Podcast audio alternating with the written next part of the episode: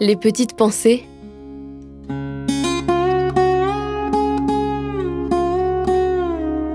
Terroir, héritage et savoir-faire.